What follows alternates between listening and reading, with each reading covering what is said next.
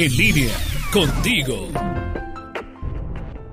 Amigos de En línea, hablan a Olivia Caballero, nutrióloga certificada y coach nutricional.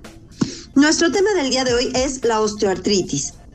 Muy posiblemente, si tienes sobrepeso, eres mujer y mayor de 50 años, tendrás dolores en las articulaciones, principalmente en las rodillas.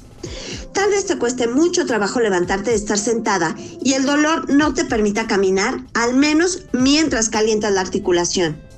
Ahora, esto no es relativo solamente a las mujeres, a los hombres también les puede ocurrir y muy probablemente su diagnóstico será de osteoartritis. De acuerdo al Instituto Nacional de Artritis y Enfermedades Musculoesqueléticas y de la Piel de Estados Unidos, la osteoartritis se define como la enfermedad que daña el cartílago que es este tejido resbaladizo que cubre los extremos de los huesos en las articulaciones. Si el cartílago se afecta, los huesos se van a rozar entre sí y este contacto genera el dolor, la inflamación y la pérdida del movimiento. Además, también puede haber deformaciones anatómicas, se pueden generar espolones óseos o incluso desprenderse pedazos de hueso, lo que es muy doloroso. Antes de los 55 años, la osteoartritis se presenta igualmente en hombres que en mujeres. Después de los 55 es mucho más común en el género femenino.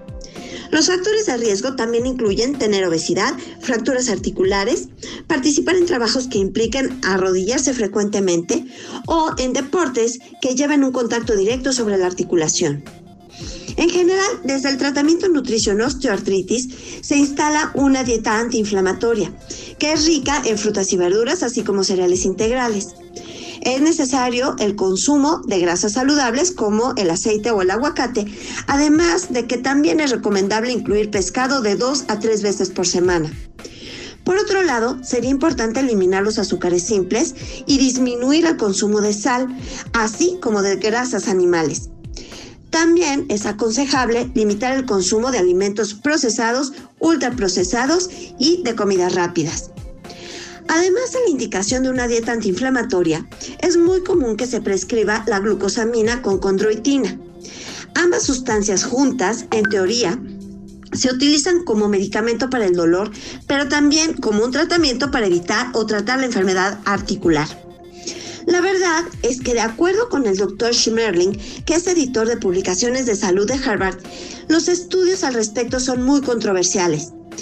En algunos casos se reporta una mejoría en la sintomatología y en otros no es mejor que el uso de placebo.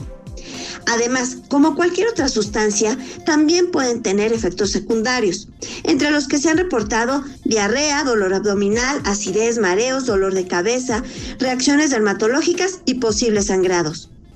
Ante la pregunta de si utilizar o no la glucosamina y la condroitina, parece ser que vale la pena darle una oportunidad y valorar si el paciente responde positivamente o no a la prescripción. Finalmente, como resumen, en la osteoartritis es importante bajar de peso, llevar una dieta antiinflamatoria individualizada y valorar el uso de suplementos de glucosamina con condroitina.